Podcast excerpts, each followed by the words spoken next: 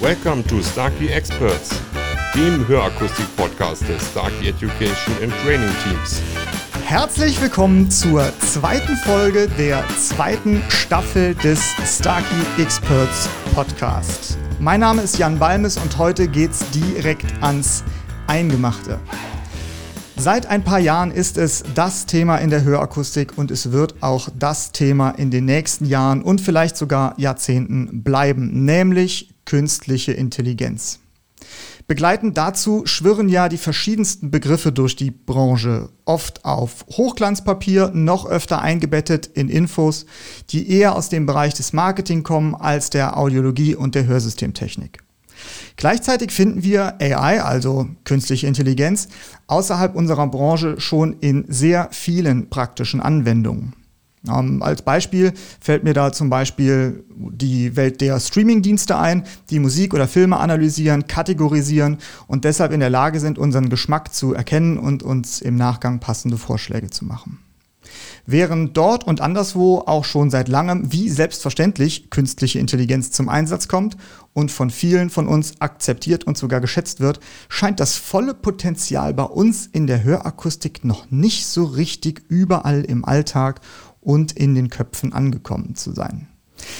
Tja, und genau da möchten wir heute anknöpfen und mit euch gemeinsam entdecken, wo die Reise hingeht und warum AI keine Eintagsfliege darstellt.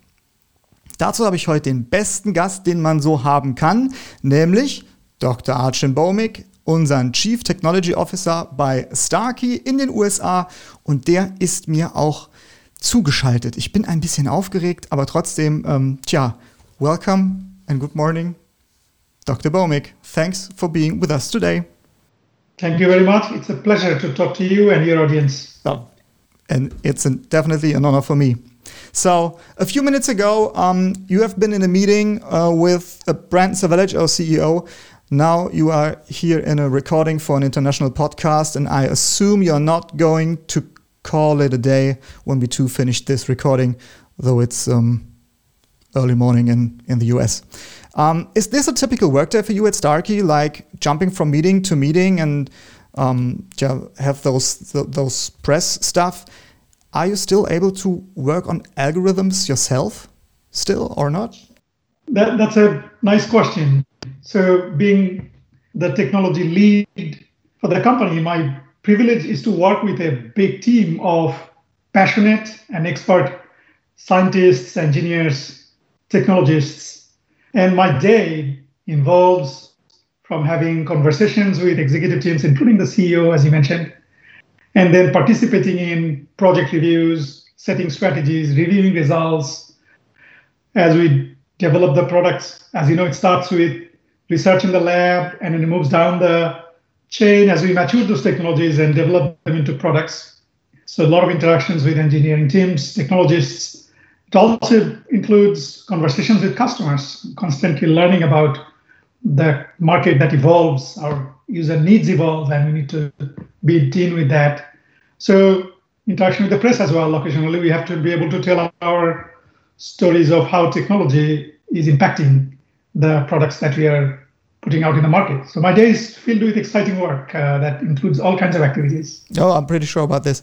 Um, for our audience, also er sagt, ähm, tja, ist tatsächlich so eine, ein, ein sehr vielfältiger Tag. Er ist äh, in der glücklichen Position, mit vielen Teams äh, zu arbeiten, mit sehr fähigen äh, Leuten da draußen und ähm, sagt, dass es natürlich, also die eigentliche Arbeit äh, jetzt an den Algorithmen sozusagen macht er nicht mehr. Die gibt er in, den Einzel in die einzelnen Teams ab, aber dafür ist es wichtig, ja, untereinander kommunikativ zu bleiben, an den Kunden auch dran zu bleiben, was ich sehr spannend finde, also auch so mit einem Ohr am Markt zu sein und zu hören, was sind da die Voraussetzungen, was ist der Bedarf da draußen und das dann auch für die tägliche Arbeit ähm, mit aufzunehmen. So, what's your approximately weekly work time and hours? Uh, well, I, I, I, like to get up early, so you know that would be 5:30 to 6 a.m. uh, here in uh, California, and then I go to bed really late, probably about midnight. Okay. And there is no boundary between work and life, so it's intermingled. As you know, you know these days we are constantly on remote meetings, phone calls, and around the world. Yeah. You know, I have teams around the world, right, ranging from uh, Midwest in the US to the Bay Area and California to Israel, uh, India, China, around the world. So our clock never stops. All around the world, yeah. So at the beginning of the episode, Said that we'll have a closer look on AI today and on its benefits in hearing, aid, uh, hearing aids, which is an important topic today and in the years to come, I guess. So, um, but before we look a little into the future, would you like to tell something about yourself and your career so far? Also ähm, die Frage, bevor wir jetzt in die Zukunft gucken, ja, wo kommt er her sozusagen? Yes, sure. So I joined Starkey in the summer of 2017. So I've been in the industry close to four years now. Prior to that, I was at uh, Intel Corporation for 17 years, out of which the last 10, I was the vice president of uh, perceptual computing group at Intel, which I had the privilege of creating. So I led the uh, early development of intelligence products uh, at Intel, which has become a big uh, business now. I had the pleasure of working on a new type of uh, computing devices and systems. We envisioned intelligent systems, computers and machines that would perceive the world like humans do. You see the world, hear, and then understand what you see and hear. That's the whole idea behind artificial intelligence. So while the technology areas and the uh, stayed the same, the applications changed as I moved from Intel to Starkey the way I like to say is my my first part of the career at Intel was about making intelligent systems, allowing computers to understand the world better. But as I moved to Starkey, my target applications moved to humans. So rather than making computers and machines sense and understand the world, now I get to work on more exciting application, which is to help humans sense and understand the world better. So the technologies are still the same sensors, machine learning, processing, connectivity. But rather than focusing on robots, autonomous cars, or computer systems, I get to use the technology now to help humans live better lives. Much more fulfilling mission that, that, that I have now. Yeah, I believe that. Also er war, ähm, ist jetzt seit Sommer 2017 bei Starkey, war vorher 17 Jahre bei äh, Intel auch äh, dort als äh, CTO und ähm, ja, hat sich damit beschäftigt, Computern sozusagen beizubringen, wie wir Menschen ähm, ja zu fühlen, zu sehen, etc. Also ja, sozusagen die Umwelt wahrzunehmen und ähm, das durch Computer umzusetzen. Und äh, er sagt, dass es natürlich auch jetzt eine noch spannendere Aufgabe ist, weil vorher hat er sich mit Maschinen und mit Computern beschäftigt und versucht, denen beizubringen, wie wir Menschen ja, äh, wie gesagt, äh, Dinge aufzunehmen und zu fühlen, zu sehen etc. Und jetzt kann er dieses Wissen aber mitbringen und ja, in, in Hörsysteme übertragen, um einfach zu helfen, unsere Sinne weiter zu verbessern und hier über den Ausgleich einer Hörbehinderung äh, hinaus ähm, ja, weitere Dinge an den Menschen zu bringen, sozusagen. Genau. So you joined Starkey in 2016. With you joining us, um, you completely changed the way we look at artificial intelligence in hearing aids. Um, up to that point in time, automatic programs were, let's say, state of the art, which means automatic adaptation of comfort features depending on the listening environment. Why is AI more than that, more than, and why is AI more than ITTT? And why is it so important for our industry? Also warum ist künstliche Intelligenz mehr als einfach wenn dann und was ist daran so wichtig für unsere Branche? Great question. Uh, so I'll start with uh, a little bit of a background on AI. AI is not new, as you know, it has been developed since the 1950s. Way back in 1956, when the term artificial intelligence was introduced, uh, the veteran scientists those days envisioned the ability to describe how human system works, all the way from sensing to processing to taking actions to learning how do we humans go about understanding the world? And then developing technology that would be inspired by that understanding. That was the genesis of, of AI. Recently, with advances in new machine learning algorithms, data technologies, we have a lot of data available, and advances in computing technologies, AI uh, finally has become applicable to a wide variety of fields. And it's disrupting the society as we know, all the way from you know phones and computers that recognize our face to autonomous cars that can drive on the roads by themselves to medical applications where AI systems can read radiology images better than human doctors can. So, with that perspective, it is very clear that AI is touching on every field and changing it uh, from what it used to be to a new era. For us in the hearing aid industry, the opportunity clearly was to utilize this really breakthrough, fast paced developments in artificial intelligence in order to, you know, what I call reinvent the product. So there are three areas that we focused on. One is make the devices better hearing aids. Uh, um, and then second, turn the device into a multifunction health product. And the third, have the device with AI connect you to the world of information and become your personal assistant. So let me elaborate a little bit. First, make a better hearing aid. What do I mean by that? Well, all days, hearing aids used to be just a dumb sound amplification device. Microphone brings in sound, the digital signal processor transforms that into frequency space, and then you simply amplify sound according to the audiogram of the patient, call it done. That was all hearing aids. With the advent of machine learning, we are now able to not just take sound and amplify, but we're able to ask our, ourselves, what kind of sound is that? Is that a human speech? Is that a dog barking? Is that a, an annoying vacuum cleaner making sound? Or is that a truck passing by or a wind noise that going to, that is going to cause disturbance to the patient? And then we can treat those different kinds of sound differently in our sound processing engine. So that is an, um, an amazing application for machine learning and AI. Second, which we have been able to introduce recently, we call it edge mode. It simply allows the end user to double tap on the hearing aid or you know do button press and invoke a very sophisticated edge artificial intelligence engine to instantly capture the acoustic environment around you and provide clarification of speech, no matter how challenging the listening environment is. So that's the perfect example of artificial intelligence making our hearing aids better devices. It's helping people understand speech when people around them are going around with masks and attenuating the high frequency sounds. Livio Edge AI with AI technology is able to compensate for those mask related attenuations. Second, we use AI to constantly and passively monitor your physical activities, your cognitive engagement. It measures your steps with sensors and machine learning algorithms built right in the hearing aid.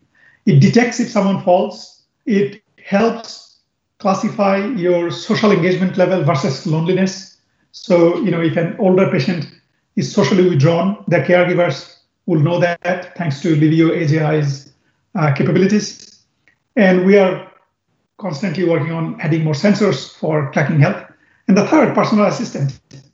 Uh, it uses technologies in the cloud to become your personal assistant. You can simply double tap your hearing aid and ask any question you want. What's the weather outside? When is my next meeting? And it'll or who won the Super Bowl in 1982? Not sure.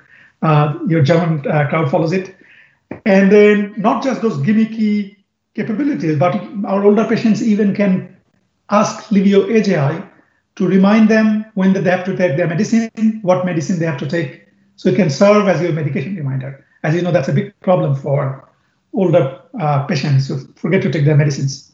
So with all this, to take a step back, the hearing aid is being converted from the old single purpose, single function device that people had to use to a modern intelligent device that you want to use because it has all those nice capabilities that enhance your lives. Genau, also das ist äh, ganz schön viel. Ich versuche es ein kleines bisschen runterzubrechen und zu übersetzen. Also AI an sich, die Frage war ja, warum AI und was ist AI eigentlich? Also so ganz neu ist das Ganze nicht. Ähm, das ist in den 60er bzw. 50er Jahren entstanden. Äh, Dr. Bommig sagt gerade, 1965 ist der Begriff aufgekommen, künstliche Intelligenz in dem Zusammenhang, äh, man hat untersucht, wie empfinden wir Menschen eigentlich und hat das versucht, in die Elektrotechnik, sozusagen in die Computertechnik zu übertragen. Und da kommt der Begriff künstliche Intelligenz also her. Und so Sachen, die wir auch äh, schon gehört haben, Machine Learning etc. oder auch ähm, Data Usage etc. Das sind jetzt so Sachen oder, oder Cloud Computing, die kommen dazu, bilden sozusagen Teilbereiche dieser künstlichen Intelligenz und zusammengesetzt ähm, ja, helfen sie uns eben genau das zu tun, was äh, wir hier vorhaben, nämlich das Hörsystem sozusagen ja, zu reinventen, sagt er. Also einmal neu zu erfinden. Das ist ja mal ganz gut, sich ab und an mal neu zu erfinden. Und das versuchen wir auch mit dem Hörsystem. Denn wir alle kennen Hörsysteme als diese kleinen beigen Dinger, die hinterm Ohr sitzen und ab und an mal pfeifen. Das äh, ja, soll der Vergangenheit angehören. Und deswegen ist das Ziel, das sagte er zum Schluss, einmal das Hörsystem von einem Single-Purpose-Device, nämlich von einem System, was eigentlich nur das Hören ähm, verbessern soll, einmal zu entwickeln zu einem Multipurpose-Device, wie wir es auch kennen. Unsere Smartphones beispielsweise sind auch Multipurpose-Devices, die haben wir in der Tasche, damit machen wir ganz, ganz viel und deswegen sind das Geräte, die wir haben möchten und nicht nur haben, äh, ja, brauchen sozusagen. Genau, drei Schritte, das ist das Ziel. Also ein, ein besseres Hörsystem ähm, generell ähm, ja, anzubieten, also aufgrund der Situationsanalyse Features äh, zu etablieren und dann zu erkennen, was haben wir für ein Signal und, und uns darauf einzurichten. Dann, wie gesagt, dieses System von einem Single-Purpose zu einem Multi-Purpose-Device zu machen und der Personal Assistant. Also das sind so die Ziele und da haben wir ja auch schon den Edge-Mode beispielsweise ähm, jetzt drin, der ja ein gutes Beispiel ist für künstliche Intelligenz, weil aufgrund dessen dieser in der Lage ist, durch einen ähm, einfachen Doppeltap ähm, sofort die Hörumgebung zu analysieren und die bestmögliche Einstellung anzubieten, um uns das Hören so angenehm und so gut wie möglich zu machen. Multipurpose device is uh, something very special. Um, you get to know the professionals in, in, in Germany all went to one school, to one uh, to one vocational school, which is in in Lübeck, and um, all of us have been there. So, and in one module in this school, we had to um, set up a display, um, a, a, display case, um, in which we could. Yeah, implement our ideas for the future, etc. And when I remember um, my time at this school, it was in 2008 to 2011.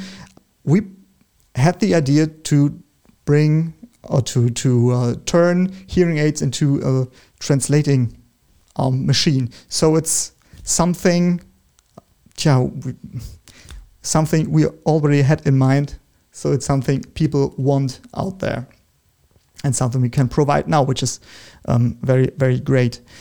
You once said, I've been to train the trainer three uh, two years ago, and you said in a similar way that um, harnessing artificial intelligence and sensors is a bit like taking a seat in a rocket ship, especially in our industry. Um, you're not going to ask for a specific seat, but just get on and, yeah, let's say enjoy the ride. So, what is the next stop, or better, the next target of this particular rocket? Wohin geht die Reise von und mit künstlicher Intelligenz? Uh, great question, and thank you for sharing your experience uh, at the institute. I think the vision is very powerful and all around us about what an in-ear device going to be. First of all, you know the whole world is moving forward. Uh, computers, for example, used to be in the you know in, in the remote planes sitting out there, large devices that are room full, and they got miniaturized into desktop computers that could sit under your desk. Then it got further miniaturized to become a laptop computer you could carry in your bag. And then it became a smartphone in your pocket. Well, what's the next evolution of the computing device? I like to argue computers are moving into your ear.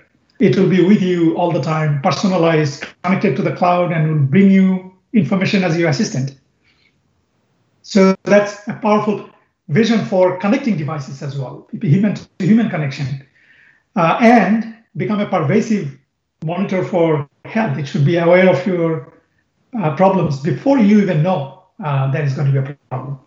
So there's an enormous potential for in-ear devices, hearing aids to evolve from uh, a device that only you know severely hearing impaired people use to everyone would like to have a device like that because it enhances your life. The vision, of course, have been there. Science fiction movies have long depicted in-ear devices that make you superhuman.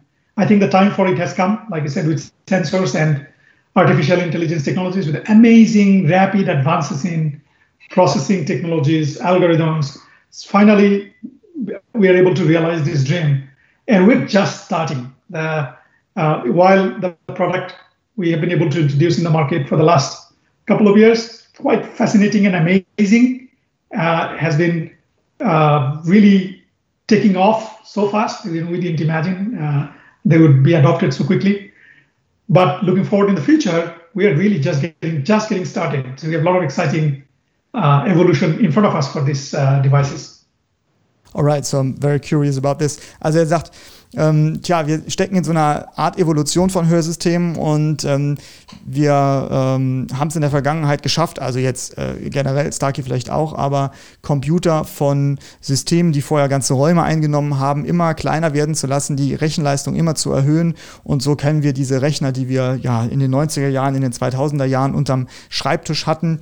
Und irgendwann sind sie auf den Schreibtisch gelandet und waren zuklappbar, also unsere Laptops, dann sind sie in die Tasche gewandert als Smartphone sozusagen und und das ist auch so das Ziel, diese Technik ans Ohr zu bekommen. Ähm, und das ist auch ein Ziel, ja, wo wir uns gerade sozusagen am Start beginnen. Als äh, Beispiel dann auch genannt, dass es hier auch um Cloud Computing geht. Also ich denke, dass auch Konnektivität eine Rolle spielt in, in der Zukunft. Connectivity is a, is a big topic coming up, is it? I guess so.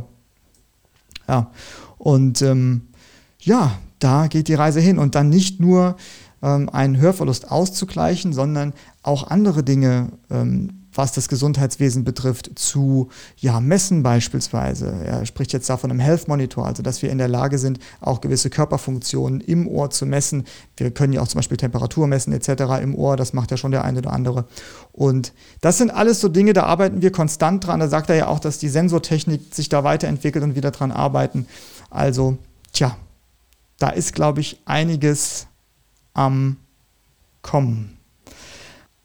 We're slowly getting to the end, so um, can you give us something like um, a, something tangible for our professionals that they can carry with them when they listen to the podcast, which yeah, something they can use today in their daily business and maybe they can focus on so and also have some benefits in the future? Yeah, the first I'll start at a high level, which is that for our entire field, my my thinking is we should be really excited about the opportunity that's ahead of us because small number of people still use our devices and services while a lot of people could. In according to WHO, there is more than half a billion people that are that have disabling hearing loss. Relatively small number of people are who we serve today. The devices obviously had a historical stigma associated with it. People didn't use didn't want to use those devices, and uh, with modern designs, we're making them cool products. And with all of these technologies I just touched on, being able to constantly monitor your health, people are becoming more and more health conscious. They want to know about their how their progression, how are they doing, and the, the concept of quantified self. I want to know my physiological parameters. I want to know how I am doing. So the technologies we are integrating with sensors and machine learning for the device to become not just a great hearing aid that looks good, amplifies sound, and with machine learning clarifies speech and improves signal to noise ratio. All of that is really great. But along with that, it's my health monitoring device. It is my personal assistant that reminds me of medication and tasks, translates my languages, like you said, and does many other things. It's going to remove that stigma as a as a as an industry, as a profession, and as a group of people who take pride in serving the people that we serve. this is the most exciting time to be uh, in what we do. And we need to just brace up for this amazing evolution of the hearing aids and all the benefits that they can provide to our patients, uh, ranging from helping them hear better to truly help them lead better lives. There is a lot to be excited about here. I hope we can partner together in understanding how we can morph technologies to real human benefits going forward. I am absolutely thrilled uh, with the prospects that are ahead of us. Perfect. Yeah. ähm, Also, als sozusagen als, als Aussage heute, ihr da draußen nutzt eure Potenziale. Bisher ist es so, dass Hörsysteme ja ähm, klar für diejenigen gedacht sind, die vielleicht ein, einen Hörverlust haben, aber er hat gesagt, es gibt viel mehr Menschen da draußen, die eigentlich hiervon profitieren würden. Und hier bietet AI, also künstliche Intelligenz und die Produkte damit einen sehr, sehr guten Start, einen sehr, sehr guten Ausgangspunkt, einfach weil es coole Produkte sind. Wir sind im Moment in der schönen Lage, ähm, tatsächlich mit den Produkten begeistern zu können. Also nicht nur eine, ich sage jetzt mal ganz dreist, eine Behinderung auszugleichen, sondern wirklich einen Mehrwert zu bieten über diese AI-Funktionen. Und ähm, deswegen der Tipp, seid interessiert, seid offen, beschäftigt euch damit. Das ist nichts, was wieder vergehen wird, sondern das wird immer, immer wieder oder immer mehr werden in Zukunft. Und von daher lohnt es sich, äh, sich damit zu beschäftigen. Er hat noch die Quantify Yourself-Bewegung angesprochen. Also es ist nachweislich so, dass wenn ich selber über meine Körperfunktionen Bescheid weiß, dann lebe ich auch gesünder. Das habt ihr bestimmt schon mal an eigenem Leib erlebt. Dr. Bomek, last question. Um, we are regularly asked whether it is also possible to optimize the receivers. Um, these often limit the capabilities of uh, our sophisticated hearing aids and thus represent um, something like, like a bottleneck in terms of sound quality. Is there something coming up? What can you tell us about this? Absolutely. As I, as I mentioned, uh, sound experience is the number one priority for our devices and hence the focus of our technology development.